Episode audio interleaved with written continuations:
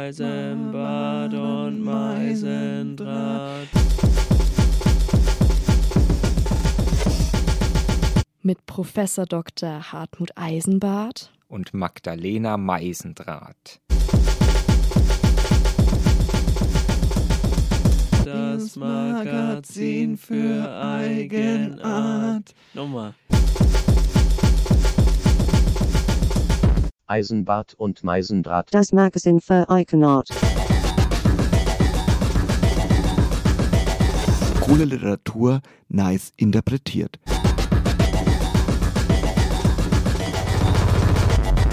Cool Literatur. Nice. Nice. Nice interpretiert. Eisenbad und Meisendraht. Das Magazin Das- für Eigenart.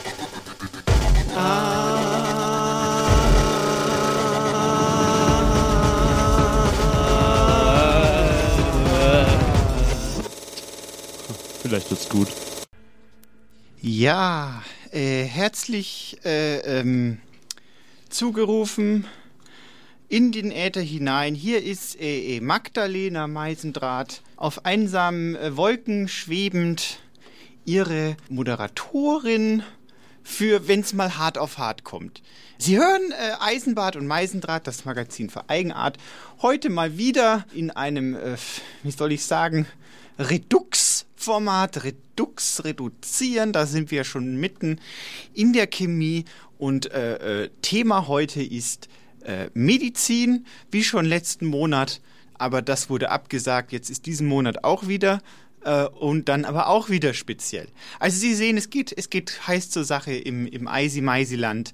Äh, Literatur muss ihren Platz auch immer wieder behaupten, jeden Monat, nicht wahr? Äh, Herr Eisenbart lässt sich entschuldigen diesen Monat. Ich will jetzt da nicht ins Detail gehen, wieso er es, er, es riecht nicht gut äh, und er liegt im Bett mit ähm, einer tellergroßen äh, Wunde, nicht wahr? Ein Arzt wurde bereits gerufen, der kam mit einem Pferdegespann äh, zum Herrn Eisenbart hingeritten. Herr Eisenbart wohnt ja etwas außerhalb am Land, da gibt es so merkwürdige Dorftraditionen. Der äh, Arzt wurde dann von einem Kinderchor äh, begleitet, nicht wahr, entkleidet und ins Bett zum Herrn Eisenbart hineingelegt.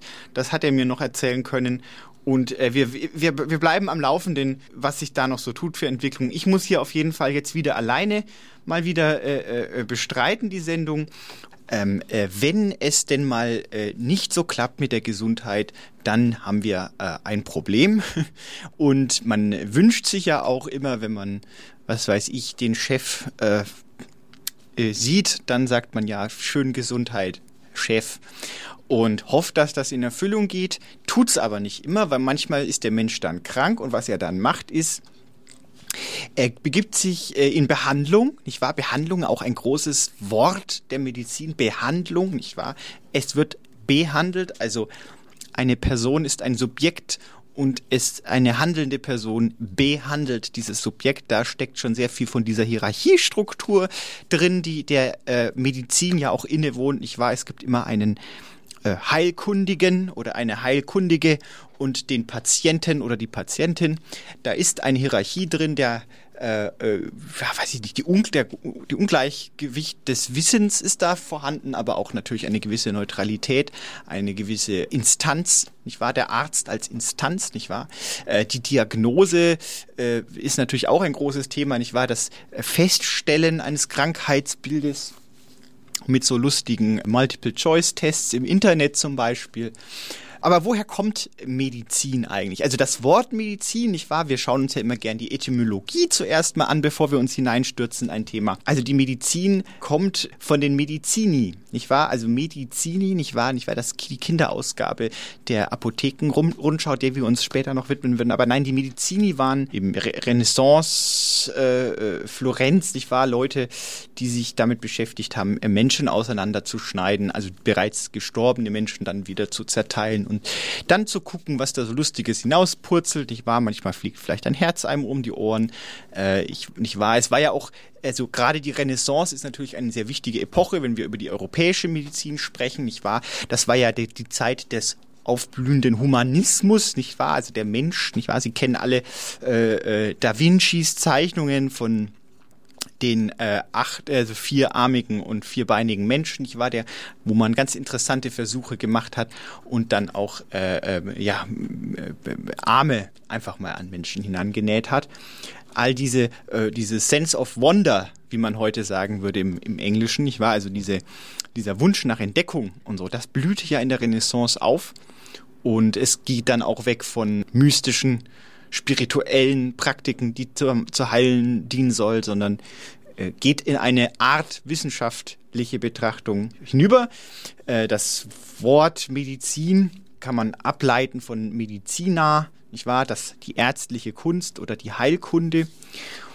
Wir waren gerade bei der Renaissance. Also auch das äh, zur Schaustellen oder ein Theater des, des Sezierens gab es dann nämlich auch. Also es wurde quasi die Erforschung des Körperinneren im Ausgehenden äh, nicht wahr, wurde dann äh, äh, auch zur Schau gestellt und in fast schon geradezu, äh, man könnte fast schon sagen, Theatern aufgeführt, nicht wahr, das dann Schaulustige anzieht und man sich dann zusammen anguckt, wie denn Oper von innen aussah, nicht wahr? Also das sind alles so Sachen, die wir auch äh, äh im Kopf behalten äh, wollen. Und außerdem natürlich die Heilkunst als solche ist natürlich äh, verwurzelt in der Kultur äh, äh, seit immer, nicht wahr? Also die, die, das Problem, dass ein Mensch kaputt gehen kann und dann wieder äh, quasi der, der, das Bedürfnis danach, dass da einer ist, der einen dann wieder zusammenfliegt, nicht wahr? Das ist natürlich, also da können wir ja bis nach ähm, äh, bis nach äh, vorher gehen. Aber äh, darüber soll es jetzt gerade gar nicht gehen. Wir machen noch mal einen Text rein zum Thema äh, Medizin von Blumenlehre. Bitte. Äh, das ist hier und dann geht's los. Blumenlehre. Are we our destinies?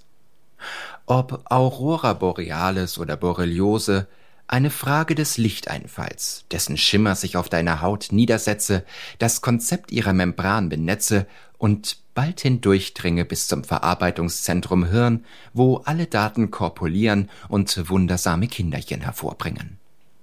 Und damit sollst du dann zu leben haben.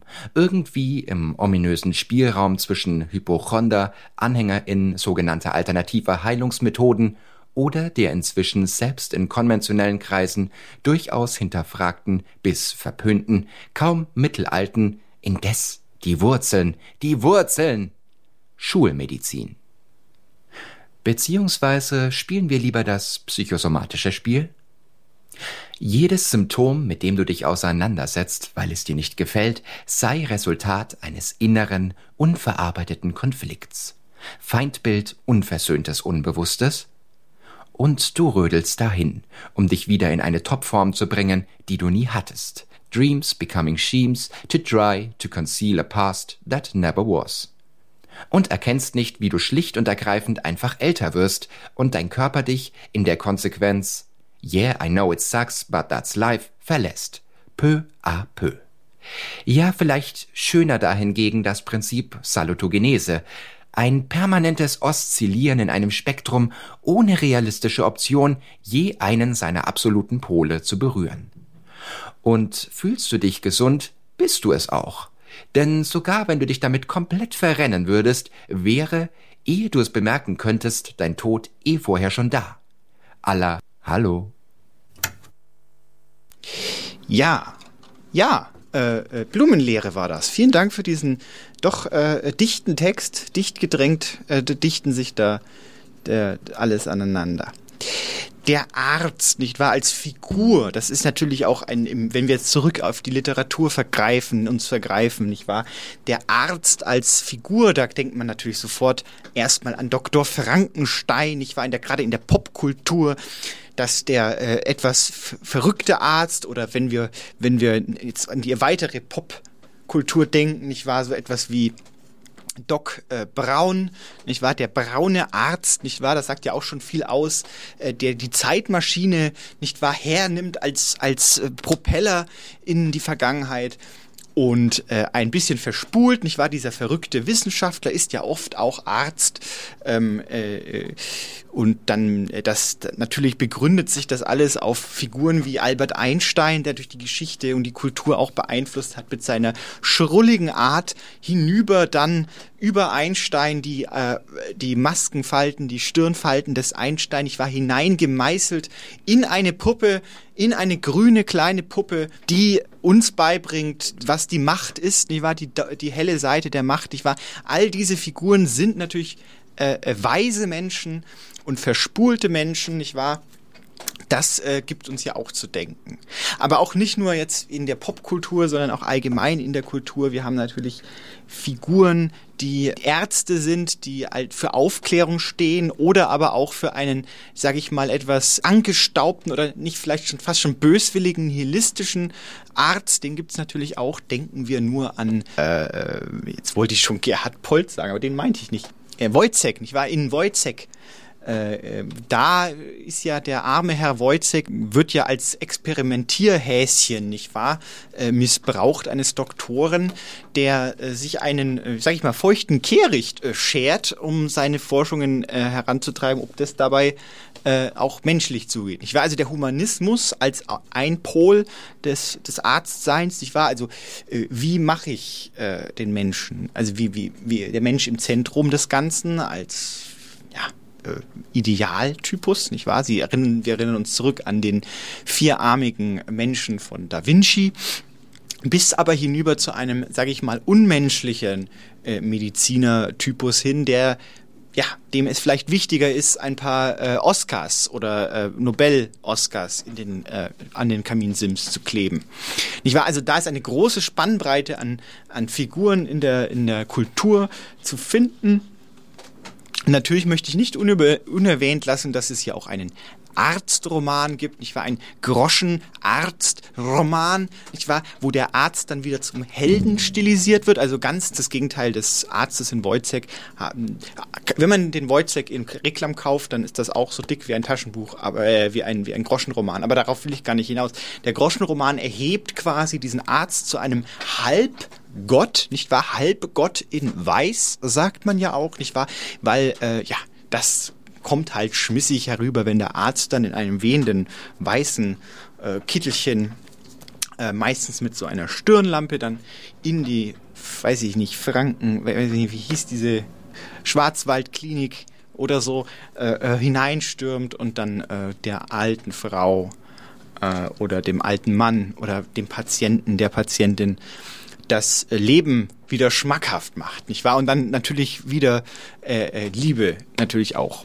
Oder denken Sie nur an den Zauberberg, nicht wahr? Der Zauberberg von Thomas Mann, nicht wahr? Der Zauberberg, das sollte man auch mal. Also äh, hier der, der Kurort, der, der, ein Berg als Kurort, nicht wahr? An dem Menschen der verschiedensten, verschiedensten Couleur zusammentreffen und gezwungenermaßen quasi in einem medizinischen Umfeld, nicht wahr, auf die Welt blicken und diskutieren und äh, sich Konflikte austragen und ein, so ein ganzer Bildungsroman lässt sich ja auch auf Arzt und Medizin äh, und das ist ja auch, also das muss man auch erstmal hinbekommen.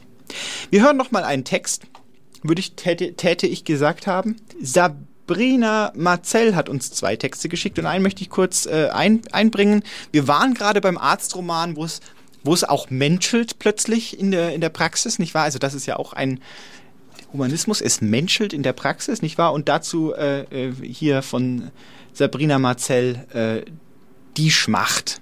Bitteschön, äh, wenn das hier.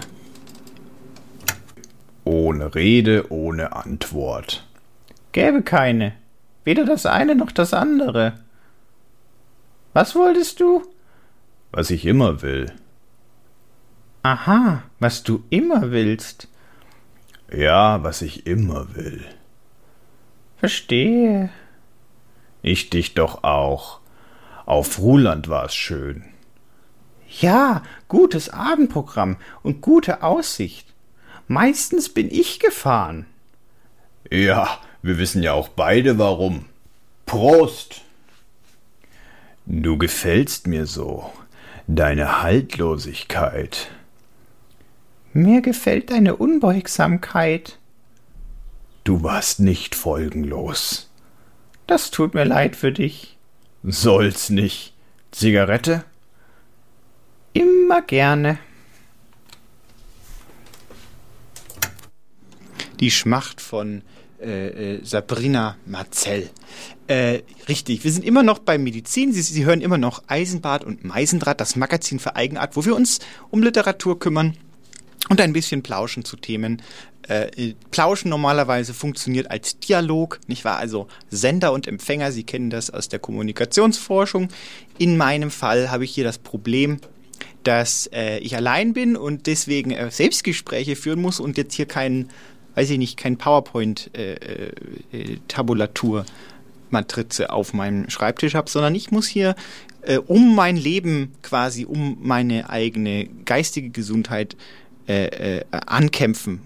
Wir hatten gerade über die Schwarzwaldklinik geredet, der Arzt als äh, Gott, als Halbgott fast schon. Und es ist ja auch richtig, nicht wahr? Viele wissen das ja nicht, aber es gibt ja diesen hippokratischen Eid. Das haben die Griechen schon äh, angefangen aufzusetzen und Viele denken, dass dieser Eid auch immer noch so geleistet wird, aber hier zumindest hierzulande und in den USA ist das gar nicht so sehr der Fall. Das ist ein Gerücht. Also hier schon mal Faktencheck bei Eisi Meisi ähm, der Eid, der hippokratische Eid wird äh, nicht mehr so wirklich heutzutage geschworen. Ich kann Ihnen gerne mal ein bisschen was aus dem hippokratischen Eid vorlesen, dann werden Sie vielleicht auch sehen, warum der nicht mehr so beliebt ist.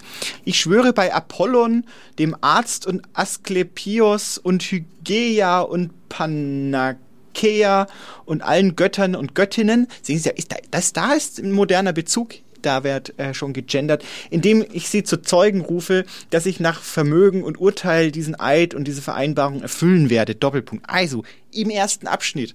Halbgötter in Weiß, da haben sie es. Es wird im hippokratischen Eid erstmal zurück auf die Götter und Göttinnen verwiesen und dann den, der mich diese Kunst gelehrt hat, also dem Professor der Medizin, könnte man sagen, äh, gleich zu achten meinen Eltern, nicht wahr? Also da, da möchte ich mal Medizinstudentinnen sehen, wie die äh, und ihm an dem Lebensunterhalt Gemeinschaft zu geben und ihm Anteil nehmen zu lassen an den Lebensnotwendigkeiten, wenn er dessen bedarf und das Geschlecht, das von ihm stammt, meinen männlichen Geschwistern gleichzustellen und sie diese Kunst zu lehren, wenn es ihr Wunsch ist, sie zu ernähren ohne Entgelt und also sehen sehen Sie, es geht im Prinzip, hat diesen Text, diesen hippokratischen Eid, der wurde geschrieben von einem Medizinprofessor im alten Griechenland mit langem äh, Kaftan und der hat im Prinzip äh, seine Studenten gesagt, ja, ihr werdet halt mir meine Miete bezahlen jetzt, nachdem ich euch das beigebracht habe.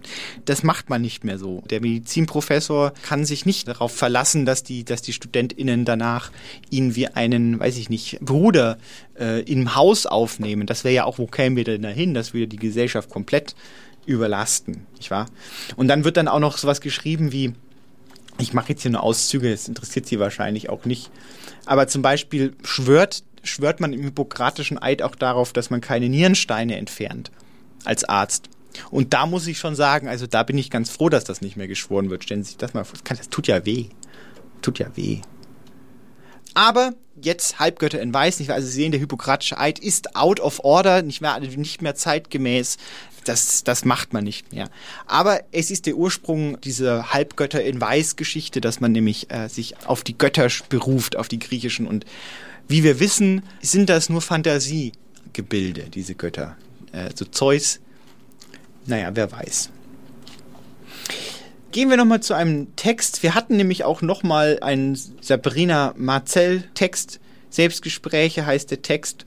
Der klammert uns jetzt den hippokratischen Eid ein. Viel Spaß. Kennst du mich? Ja. Inzwischen kenne ich dich. Ich habe es geschafft und dich zu meiner Seelenverwandten gemacht. Und mag ich dich? Inzwischen magst du mich. Du hast immer gedacht, ich mag dich nicht. Doch es hat sich herausgestellt, ich liebe dich und du liebst mich. Du bist eine wahre Existenzialistin. Deine Wahrheit ist, du bist eine wahre Narzisstin und gießt in deinem Garten Gertrude Steins Rosen. Streite dich, doch ohne mich würdest du nicht sein. Ja, äh, ein Text, der jetzt auf den ersten Blick, habe ich mir gedacht, äh, wenig mit Medizin zu tun hat. Aber, aber jetzt kommt das Aber, nicht wahr? Also groß in Rot, ups, laminiert, ein Schild, aber hochhalten und dann, ja. Ähm, jedenfalls, äh, es geht natürlich dann in mens sana corpore sano, nicht wahr? Also der Geist und der Körper gehören zusammen und die geistige Gesundheit auch hineinzunehmen in den medizinischen Begriff. Da sind wir ja mittendrin im 19. Jahrhundert, ich war in der Romantik. Übrigens interessant, die Romantiker haben sich sehr viel mit Gesundheit und Krankheit beschäftigt und auch viele, ähm, sage ich mal, ähm, viele Praktiken von damals, die in dieser Zeit entwickelt wurden, haben auch heute sich immer noch gehalten und gerade bei uns im deutschen Kulturkreis, wir haben da so eine seltsame Hingezogenheit zu so einer romantischen äh, Weltbetrachtung manchmal, gerade in Bezug auf die Medizin, denken Sie nur an Homöopathie als Beispiel, nicht wahr? Also diese, diese, äh, sag ich mal fast schon halb magisch, halb wissenschaftlich, nicht wahr? Also es wird etwas hinunter verdünnt, nicht wahr? Bis es nicht mehr vorhanden ist, nicht mehr nachweisbar vorhanden ist. Und das wird dann als Mittel genommen, nicht wahr? Also diese Leerstelle in dem homöopathischen Mittelchen, das wurde in der Zeit der Romantik von Hahnemann entwickelt. Ein Wirkprinzip wurde aufgestellt, ich war Gleiches mit Gleichem bekämpfen. Und aber es, äh, es ist eine wunderbare Illustration für romantisches Denken, nicht wahr? Also zum einen steckt da ein gewisser Wissenschaftsdrang drin, nicht wahr? Also Dinge ausprobieren, Thesen aufstellen und irgendwie in, in Regeln hineingießen, äh, nicht wahr? Auf der anderen Seite natürlich auch eine magische Denkweise, nicht wahr? Dass dann das Nicht-Vorhandene noch Wirkung hat das ist natürlich eine ja fast schon alchemische, äh, spirituelle Betrachtungsweise. Und die Romantik allgemein bringt ja diese beiden Begriffe sehr oft zusammen. Und äh, normalerweise wird so etwas dann über die Zeit abgelöst, aber wir haben halt äh, hierzulande auch sehr viele Leute, die da sich sagen, das finde ich gut und äh, sich dann nicht drüber nicht dafür interessieren, dass das eigentlich äh, ja eine Glaubensfrage ist als eine Gesundheitsfrage. Genau. Also das wäre sozusagen die romantische, äh, sag ich mal, der Rückstand, nicht wahr, aus der Romantik, der sich in der Kultur über die Literatur auch und die ja, allgemeine Kulturgeschichte so bei uns immer noch so wiederfindet, so Rückstände der Romantik. Und auch Goethe hat sich darüber Gedanken gemacht. Er hat ja zur Zeit der Romantik gelebt, aber selber war nicht romantisch. Der hat ihr, der war kein Romantiker. Also der Herr Goethe war ja einer, der sich der Klassik, der klassischen Literatur, der, der Weimarer Klassik äh, hinzu äh, hat und aber zeitgleich die Romantiker äh, betrachtet hat. Und hier schreibt Herr Goethe an einen Herrn Eckmann, das Klassische nenne ich das Gesunde und das Romantische das Kranke. Das meiste Neuere ist nicht romantisch, weil es neu, sondern weil es schwach, kränklich und krank ist. Und das Alte ist nicht klassisch, weil es alt, sondern weil es stark, frisch, froh und gesund ist. Wenn wir nach solchen Qualitäten das Klassische und das Romantische unterscheiden, so werden wir bald im Reinen sein. Sehen Sie, äh, Goethe stellt hier die These auf, dass das äh, Reine, das Klassische, nicht wahr, die, sagen wir mal, die Halbgötter in Weiß, nicht wahr, die Statuen aus Marmor, die sind kraftvoll, weiß und rein und das Romantische beschäftigt sich natürlich mit dem, mit dem Unbewussten, Unterbewussten, nicht wahr, mit mit geistiger Krankheit. Ich war E.D.R. Hoffmann war ja sehr fasziniert von, von äh, psychischen äh, die, es gab ja damals noch keine Psychologie, aber er hat sich mit, den, mit dem Wahnsinn auch beschäftigt, nicht wahr? Und da steckt ja auch das Kranke drin, nicht wahr? Das ist doch faszinierend, dass da Goethe schon sich diesen Unterschied äh, angeguckt hat. Wir haben 17 Uhr, es ist ganz normalerweise. Oh, normal. Jetzt habe ich. Oh nein. Das ist jetzt natürlich. Jetzt ist mir die Gitarre geplatzt. Meine Güte, das kann doch alles gar nicht wahr sein in diesem Laden. Was ist das für eine Zeit? Jetzt ist die E-Seite kaputt. Jetzt wollte ich ihn gerade den Song ganz spielen. Es, ohne E-Seite ist alles. Ohne E ist alles für die Tonne. Versuch erst gar nicht zu spielen. Deine Gitarre krächzt und wartet auf den Gnadenstoß ins Nichts. Ins Nichts. Schmeiß die Gitarre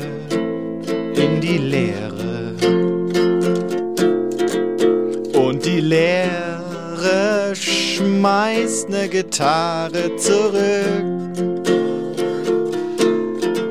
Ich sitz auf dem Plärrer und warte, dass das Volksbad eröffnet wird. Doch nichts.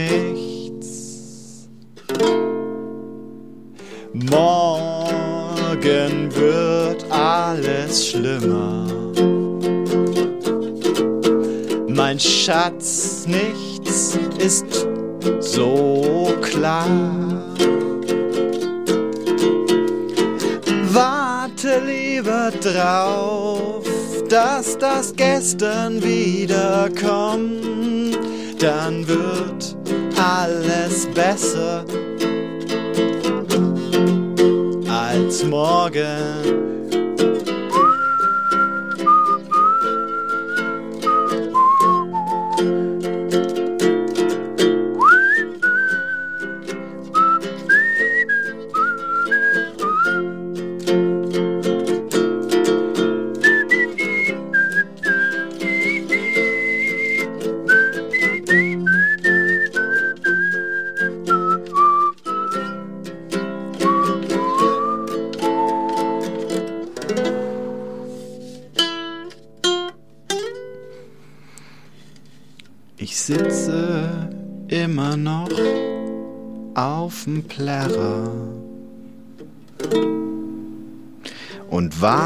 Drauf, dass man mich ins Volksbad reinlässt. Damals in der Jahrhundertwende wussten sie halt, wie man Schwimmbäder baut, doch jetzt nicht mehr. Und ich steig auf mein Brett und surfe auf der Welle. Doch ich habe vergessen, dass es eine stehende Welle ist. Es geht nicht voran und wenn's vorangeht, dann hab ich auch keinen Bock mehr. Ach komm, ihr könnt mich alle, ach, mal gern mit mir surfen gehen. Scheiß langhaarige Hippies, sagte der Glatzkopf zu den Menschen mit kurz geschnittenen Haaren. Ich hatte mal einen Harem. Dieser brachte mich weiter, doch irgendwann habe ich ihn verloren, als der eigene Geburtstag anstand. Dann wollte jede Person im Harem mit mir feiern und leider war das nicht möglich. Und der Harem löste sich auf. Das war sehr schade. Eine schlimme Zeit für mein Ego. Aber hier geht es nicht um den Harem. Hier geht es um wie immer um mich, der größenwahnsinnige Lügner und Hochstapler Peter Fußbein. Ich bin Peter Fußbein und ich lüge dir die Welt, witte, witte, wie sie mir gefällt. Jesus oder sein Bestseller sagte, du sollst nicht falsch Zeugnis ablegen. Halt, stopp, das war mein enger Freund Moses, der Dritte, äh, Erste. Ich war heute in Nürnberg unterwegs und habe dabei Rotz und Wasser vom Himmel fließen sehen. Aber, und jetzt kommt das Entscheidende, es geht heute ausschließlich um Medizin. Meine Medizin ist im Moment das Getränk des Tages.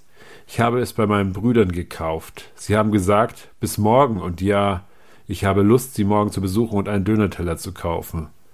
Bevor ich zu meinen Brüdern ging, war da ein oder zwei Menschen aus Kroatien. Deren Medizin war es, Gras zu rauchen.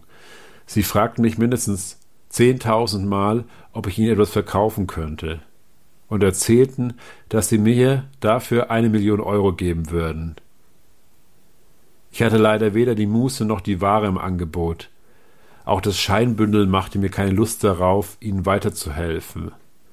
Ich konnte ihnen einfach nicht helfen, nahm sie jedoch in mein Gebet auf, dass sie finden würden, was sie brauchen. In München, so sagten sie, würden in jeder Ganja verkaufen, aber in Nürnberg haben sie zwanzig Leute gefragt und leider hatte keiner etwas im Angebot. Dann waren sie noch an Wohnungspreisen interessiert. Ich erzählte ihnen, wie viel ich für meine Wohnung zahle. Und in München, da wo der Kerl lebte, wäre es teurer. Das kann ich mir vorstellen. Jedoch zahlt seine Arbeitgeber die Wohnung. Das klingt doch nach einer guten Medizin, wenn man nicht selbst zahlen muss für das Nötige. Andererseits macht es einen ja abhängig. Medizin ist das Thema und dazu kann ich nichts sagen, da ich ja kein Arzt bin. Aber ich kenne Ärzte, die für mich arbeiten. Ich bin groß im Geschäft und das nicht nur auf der Toilette. Es gibt Menschen, die für mich ein Medizinstudium abschließen, auch wenn es viel Zeit kostet, und mir ihre Dienste zur Verfügung stellen. Ja, ja, ich bin der Peter Handbein oder so ähnlich. Fragen Sie mich nicht, wie ich heiße, ich weiß es nicht. Peter Handbeins oder Beinhans oder Beinhans Peter, äh, Medizin ist der Größenwahn. Immer schön groß bleiben, denn in eine kleine Wohnung passt nicht jeder. Das müssen Sie wissen.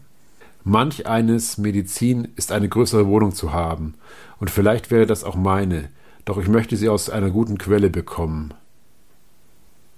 Ich habe die große Wohnung nicht nur erwähnt, sondern auch erfunden. Medizin ist die beste Medizin. Lassen Sie mich Arzt, ich bin Lauch. Lauch, aber mit dickem Bauch. Anders geht es nicht. Mein Arzt, äh, Herr Therapeut, will, dass ich abnehme. Das geht doch gar nicht in die Einkaufstüte. Die richtige Medizin zum Abnehmen wäre vielleicht das Adipositas-Programm einer Online-Apotheke. Einfach weniger essen und mehr bewegen und das macht dann 5000 Euro im Monat. Bitte. Und was hat das mit Nürnberg zu tun? Ich bin dort geboren, ich bin Hans-Peter Handbein, der große Gabelstapler. Ich staple hoch, denn anders geht es nicht. Und dann kommt die kleine Oma nicht an das Katzenfutter. Katzen sind die beste Medizin. Ich liebe Katzen. Katzen, Katzen, Katzen, Katzen. So schön, so lieb. Keine Angst, kein Schrecken, nur Katzen. Dafür wurde das Internet gemacht. Ja, das war Matt Esperkowski. Er verschreibt uns äh, Katzen als Medizin, was natürlich auch in Zeiten von Tick-Tack-Tock, Tick, Ticker, Ticker, ähm, äh, Dings, also Internet äh, natürlich äh, seine Berechtigung hat. Sagen wir es mal so. Sagen wir es ganz einfach. Sagen wir es doch einfach. Frau Meisendraht, sagen Sie es, sagen Sie es doch einfach, sagen Sie es doch einfach, wie es ist, Frau Eisendraht, Frau, Frau Meisen, Meisenbart, Frau, sagen Sie es doch einfach, wie es ist. Katzen. Herr Eisenbart lässt sich entschuldigen. Der Landarzt inzwischen, der sich zu ihm ins Bett gelegt hat, um seine Wunde zu äh, inspizieren, hat sich wieder aus dem Bett herausbegeben. Gerade äh, hat Herr Eisenbart mir auf, auf einem Nachrichtendienst geschrieben, dass dieser Arzt sich gerade wieder versucht anzuziehen, aber es dann auch lässt und äh, Richtung Fenster unterwegs ist. Wir werden weiter am Geschehen bleiben. Wir hatten vorhin über die Romantiker geredet, nicht wahr? Über, den, über diesen, diese Verbindung aus Wissenschaft und Spiritualismus oder, oder Mystik. Eine äh, Rückbesinnung, aber auch eine Vorausbesinnung. Es geht vor und zurück gleichzeitig in der Zeit, wie immer. Retro ist da auch das Stichwort, nicht wahr? Die, die, der Rückgriff, nicht wahr? Und dann äh, die Wiederentdeckung wo ja auch Herr Goethe, der sich da so schlau hingestellt hat und gesagt hat, äh, Romantik ist krank und Klassik ist gesund, da äh, hat er aber auch ganz schön auf die Tube gehauen, denn Klassik ist natürlich auch eine Rückbesinnung, genauso festgefahren in irgendwelchen alten, äh, ja, von wegen Nieren, Nierensteine nicht rausoperieren im hippokratischen Eid und so. Da, da ist der eine nicht besser als der andere in dem Fall gibt ja auch eine ganze Reihe an Begriffen, mit denen man Mediziner belegen kann, die ihr äh, Handwerk, sagen wir mal, etwas äh, vorsichtig ausgedrückt, etwas schwierig äh, befüllen. Nicht wahr? Da gibt's eine wunderschöne Fülle an, an deutschen Wörtern, nicht wahr? Nicht wahr? Der Quacksalber, nicht wahr? Das klingt doch, das klingt doch onomatopoetisch, nicht wahr? Der Quacksalber, ein Begriff aus dem 16. Jahrhundert, ähm, der aus dem, aus dem Niederländischen gekommen ist für K Quacksalver, nicht wahr, aus, aus äh, ein Kompositum aus Quaken, nicht wahr, Quaken, wie die, wie die, wie die äh, Ente oder die Gans, nicht wahr, Quaken, Prahlen, und Salber, also Verkäufer von Salben, nicht wahr? Also da, das ist doch, also wenn das nicht ein schönes äh, Wortgebilde ist, oder nicht wahr? Der, der Pillendreher, nicht wahr? Also ein, ein Mensch, der nichts, also der, der Apotheker, nicht wahr? Der Pillendreher, der sich äh, da irgendwelche Arzneimittelchen zusammenrührt. Der Kurpfuscher, nicht wahr? Das ist doch auch ein, der, das wunderschöne Namen, mit denen man Ärzte beleidigen kann. Also wenn Sie das nächste Mal zu Ihrem Arzt gehen, äh, lassen Sie doch mal ein bisschen den Wortschatz raushängen. Ich war sie Kurpfuscher, ich war sie Scharlatan. Ich meine, das kennt man noch, Scharlatan.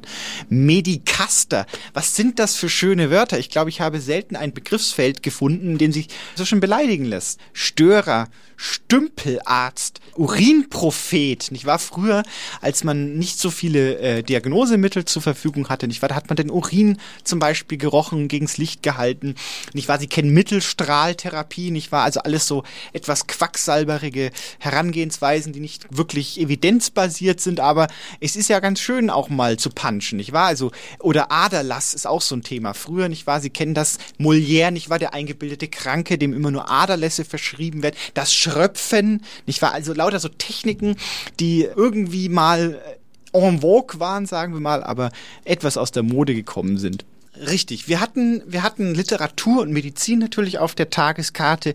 Nicht wahr? Da fällt mir natürlich auch sofort ein, wir haben noch gar nicht über den Themenbegriff der Apotheke geredet, nicht wahr? Und da ich mich da jetzt auch nicht so wahnsinnig gut auskenne, es gibt natürlich diesen, dieses berühmte Zitat, äh, zu Risiken und Nebenwirkungen fragen Sie Ihren Arzt oder Apothekern. Jetzt frage ich den Arzt äh, oder den Apotheker. Aber wenn ich in die Apotheke dann gehe, um zu fragen, wenn ich zum Beispiel, äh, weiß ich nicht, wenn ich ein Risikogeschäft äh, machen will, frage ich den Apotheker gerne.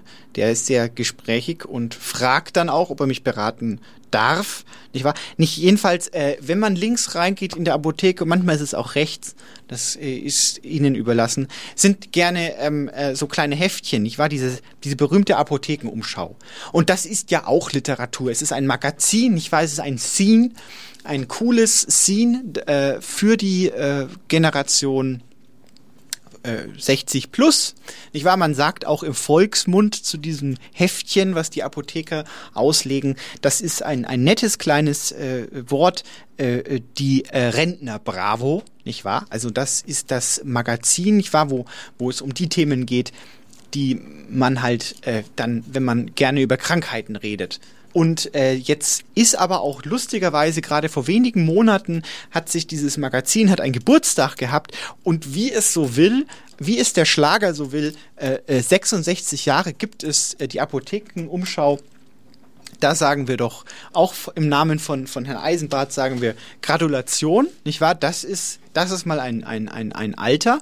Und äh, zu diesem Jubiläum hat die Apothekerumschau, Apothekenschau, Apotheken äh, das Blatt hat, äh, hat sich als hat sich einen Collab gemacht mit Bravo, nicht wahr? Und dann hatten sie dann lustig, das war lustig, da gab es dann so einen Starschnitt von von äh, Wiklaf, sage ich schon, Wiklaf Drossel. Nein, ich meine, ich meine natürlich äh, Herrn Drosten, nicht wahr? Den auch ein Halbgott da, äh, das ist auch eine kulturelle Figur, nicht wahr? Herr Drosten, nicht wahr, der uns in der Pandemie quasi begleitet hat als Epidemiologe und uns immer wieder erklärt hat, äh, wie gefährlich das ist und dadurch quasi zu einer Art Popstar wurde und jetzt auch es auch in die Bravo geschafft hat, allerdings halt in die Bravo für die älteren Herrschaften, in die Apothekenumschau.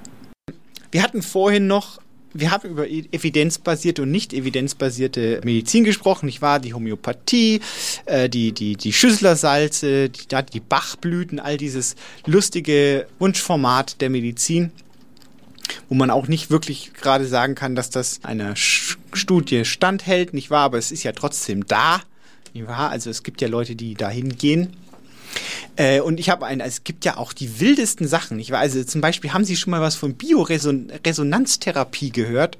Also ich nicht. Äh, aber es wurde anscheinend, es ist ein Verfahren, das 1977 von, äh, von dem deutschen Scientologen Franz Morell und seinem Schwiegersohn eingeführt wurde. Und dabei benutzt man ein Gewehr, Ge, Gerät, das irgendwie das elektromagnetische Feld des Behandelten messen soll. Und dann sollen die Magnetwellen sagen, ob sie gesund sind. Diese Geräte konnten in Tests nicht zwischen lebender und toter Materie unterscheiden. Also es das heißt, die haben tatsächlich im Test, da ist die evidenzbasierte Wissenschaft wieder am Zug, nicht wahr? Also da werden dann Experimente gemacht und es wird dann quasi äh, Placebo-Effekt getestet und erstmal geguckt, wirkt das denn auch wenn man gar nicht weiß, dass man behandelt wird. Und anscheinend ist da einer dieser Wissenschaftler auf die Idee gekommen, man könnte das auch mal mit Leberkäse ausprobieren. Hat denselben magnetischen Ausschlag gegeben wie ein lebender Mensch. So kann man nämlich verifizieren oder falsifizieren. Das ist im Prinzip Wissenschaft mit Leberkäse.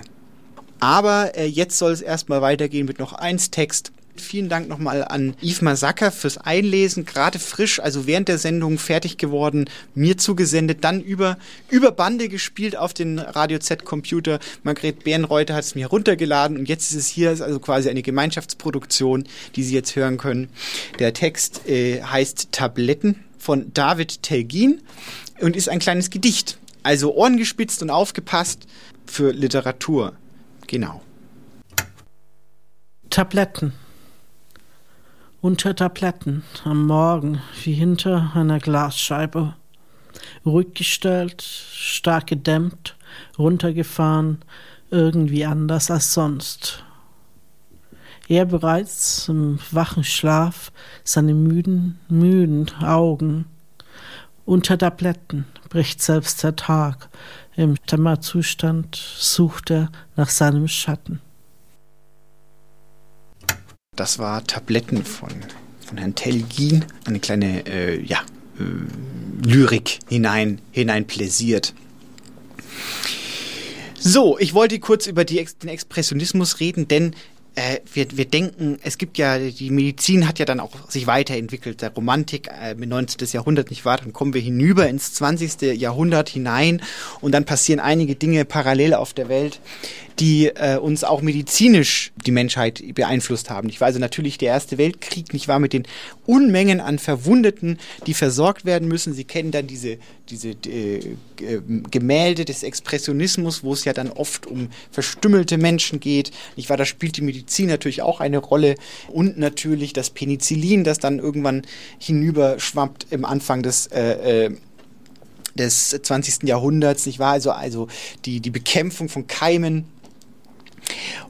und äh, viele Ärzte fangen auch an, Literatur zu machen. Denken Sie nur an Gottfried Benn, ich war ein Arzt, der dessen, dessen Arzttätigkeit ja auch in sein literarisches Werk, in seine expressionistischen Gedichte hinüber äh, strahlt, möchte ich fast schon sagen. Dann haben wir natürlich die spanische Grippe, eine, eine Pandemie auch und da auch Masken getragen werden sollten und Maskenverweigerungstaktiken stattfinden. Ich war das hat uns ja alle auch, äh, nicht uns jetzt persönlich, aber das hat ja die Kultur auch beeinflusst. Und dann haben wir natürlich äh, Expressionismus, nicht wahr? Kafka, nicht wahr? Ich habe es ja schon zumindest gedanklich anklingen lassen, ein, das TBC, nicht wahr? Die Tuberkulose auch im Zauberberg eine Krankheit, eine Lungenkrankheit, die viele Menschen ins Schreiben hinein mit beeinflusst haben. Ich war Kafka, der an Tuberkulose äh, litt und auch seine seine äh, seine ja, Erlebnisse hineinpresste in Kurzgeschichten also die, die Krankheit der, der Gesellschaft oder auch der Zerfall der Gesellschaft auch wieder spiegelt sich wieder in diversen äh, Patholo pathologischen äh, Konstanten oder, oder nicht Konstanten, sondern halt, ach, Sie wissen schon.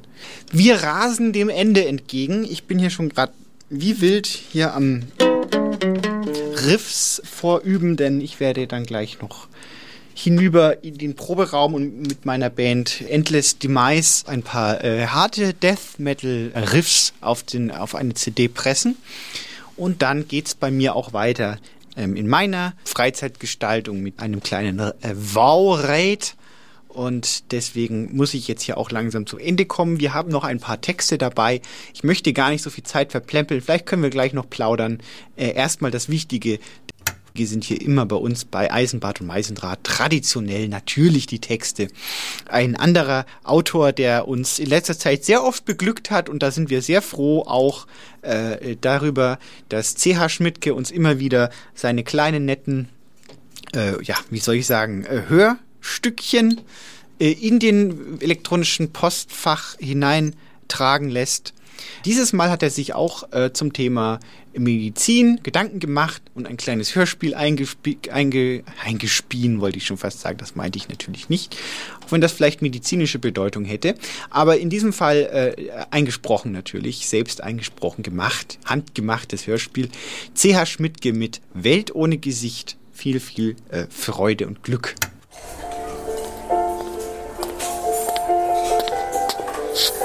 So, danke fürs Aufpassen. Bin wieder da. Finger weg von der Tasche! Wie bitte? Der Besitzer hat mich gebeten, auf die Tasche aufzupassen, bis er wieder da ist. Er hat wohl mit solchen langen Fingern wie Ihnen gerechnet. Ich war das. Ich habe Sie gebeten.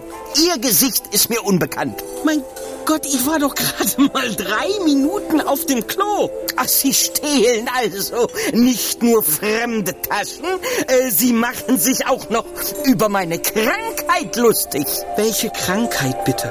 Prosopagnosie natürlich. Äh, Laien sagen Gesichtsblindheit dazu.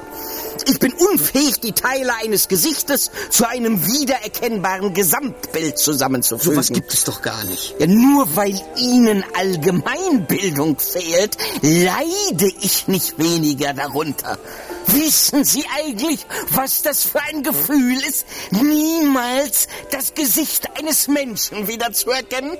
Weder das äh, eines geliebten Menschen, äh, noch äh, so eine Visage äh, wie die ihrige. Warum haben Sie das denn nicht vorher gesagt? Können Sie sich vielleicht vorstellen, dass ich nicht dauernd über meine Krankheit reden will? Finger weg von der Tasse! Das gibt es doch nicht. Wir haben doch jetzt gerade geklärt, warum Sie mich nicht wiedererkennen. Wir haben geklärt, dass Sie der Besitzer der Tasche sein könnten. Nicht, dass Sie es auf jeden Fall sind. Natürlich bin ich es. Oder ein besonders dreister Dieb. Es tut mir leid, aber es ist ja wohl nicht meine Schuld, dass ich Sie nicht wiedererkenne. Ja, meine vielleicht, oder was? Wessen denn sonst? Normalerweise orientiere ich mich immer an Auffälligkeiten, um jemanden wieder zu erkennen. Ein Tick, ein Kleidungsstück, eine spezielle Körperhaltung. Nicht aber Sie. Sie sind ja so was von durchschnittlich. Ich aus prosopagnostischer Sicht, da sind Sie regelrecht behindertenfeindlich. Und aus meiner Sicht hätte ich gerne meine Tasche wieder. Soll ich Ihnen beschreiben, was drin ist? Das könnten Zufallstreffer sein. Man hat mir diese Tasche anvertraut. Ich nehme diese Verantwortung ernst. Ja, doch wohl etwas zu ernst. Wie klären wir das jetzt? Tja, wir müssen wohl warten, bis alle anderen gegangen sind. Und wenn niemand sonst Anspruch auf die Tasche erhebt und es findet sich auch kein lebloser Körper auf den Toiletten nicht mehr weiß, wie weit sie bei ihrem Taschendiebstahl gehen, dann muss es wohl ihre sein. Das sind ja noch fast acht Stunden. Wenn man im Recht ist, vergeht die Zeit wie im Fluge. Na prima. Dann hol ich mir jetzt mal was zum Lesen.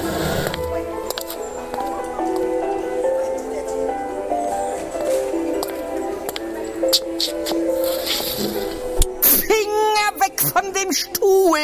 Da sitzt schon jemand.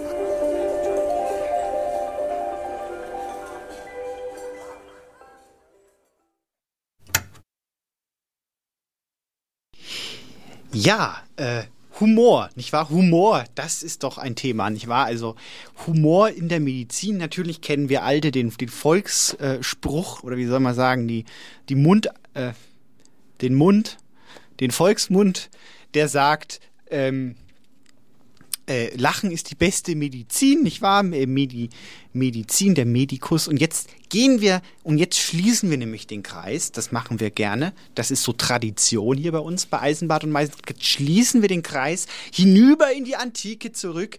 Das Wort Humor, nicht wahr, leitet sich woher? Weiß wieder keiner? Hallo, Herr Eisenbad? Ach, der ist ja gar nicht. Humor. Humor kommt natürlich von dem griechisch-lateinischen äh, äh, Wort äh, Humor, Feuchtigkeit, Körpersaft, Leibessaft. Jetzt fragen Sie sich natürlich, was hat denn Humor mit Saft zu tun? Eine ganze Menge natürlich. Dazu müsste ich jetzt aber, da reicht die Zeit nicht mehr aus, um die Herleitung äh, unterzubringen. Allerdings ähm, äh, gibt, gab es ja in der Antike die Lehre der Humor Humoralpathologie, nicht wahr? Also die Säftelehre, wo zum Beispiel ja auch unsere Romantiker sich die Melancholie hergeliehen haben, nicht wahr? Also die Gallenflüssigkeit, die einen Menschen hinunterdrückt, nicht wahr? Und äh, diese Humorpathologie, Humoralpathologie, Entschuldigung, die hat ja die Medizin äh, über Jahr, ja, Jahrtausende kann man fast sagen, beeinflusst, nicht wahr? Bis in die, bis in die Romantik hinein, und da sind wir wieder in der Romantik, wurde ihr Essensplan zum Beispiel danach ausgelegt, wie ihre Körpersäfte in Ausgleich zu bringen sind. Also nicht wahr der Schleim aus der Nase, der, das Blut, nicht wahr ist auch ein Körpersaft, nicht wahr die, die Gallenflüssigkeit, all diese Körpersäfte ähm, wurden nach dieser antiken Lehre quasi so, mussten in Einklang sein, damit es quasi zu einem gesunden Gesamtpaket Mensch kommt, nicht wahr? Und daher kommt der Humor auch, nicht wahr? Weil der Humor halt auch eine Körpersaftlage widerspielt. Ja, so äh, bringt man dann quasi wieder zusammen, was zusammengehört. Und diese Worte spiegeln sich dann auch bei uns in der Sprache wieder. Also der Choleriker kommt von der Galle natürlich.